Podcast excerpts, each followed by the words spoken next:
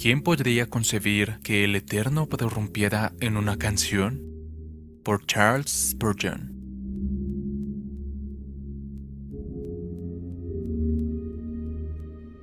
Como se regocija el esposo por la esposa, tu Dios se regocijará por ti. Isaías 62:5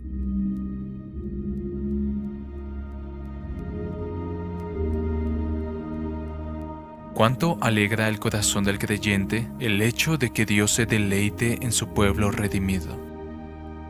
No podemos ver ninguna razón en nosotros mismos para que el Señor se complazca en nosotros.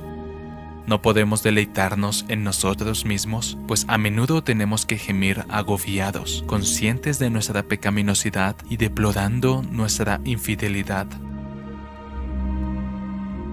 También tememos que el pueblo de Dios no pueda deleitarse mucho en nosotros, pues debe percibir tanto nuestras imperfecciones y nuestras locuras que más bien se lamenta de nuestras debilidades en lugar de admirar nuestras gracias. Pero a nosotros nos encanta contemplar esta verdad trascendente, este glorioso misterio que como el novio se regocija por la novia, así se regocija nuestro Dios por nosotros. ¿En qué lenguaje tan fuerte expresa su deleite en su pueblo? ¿Quién podría concebir que el Eterno prorrumpiera en una canción? Sin embargo, está escrito, se gozará sobre ti con alegría, se regocijará sobre ti con cánticos. Sofonías 3:17 al contemplar su mundo recién creado, dijo, es muy bueno, pero no cantó. Cuando contempla sus obras de providencia, no leo que él cante.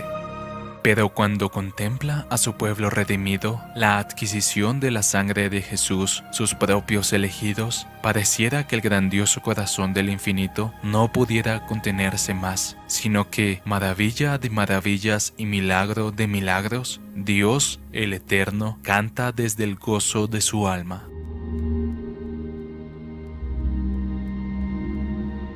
se deleitará en ti con gozo, te renovará con su amor, se alegrará por ti con cantos. Sofonías 3:17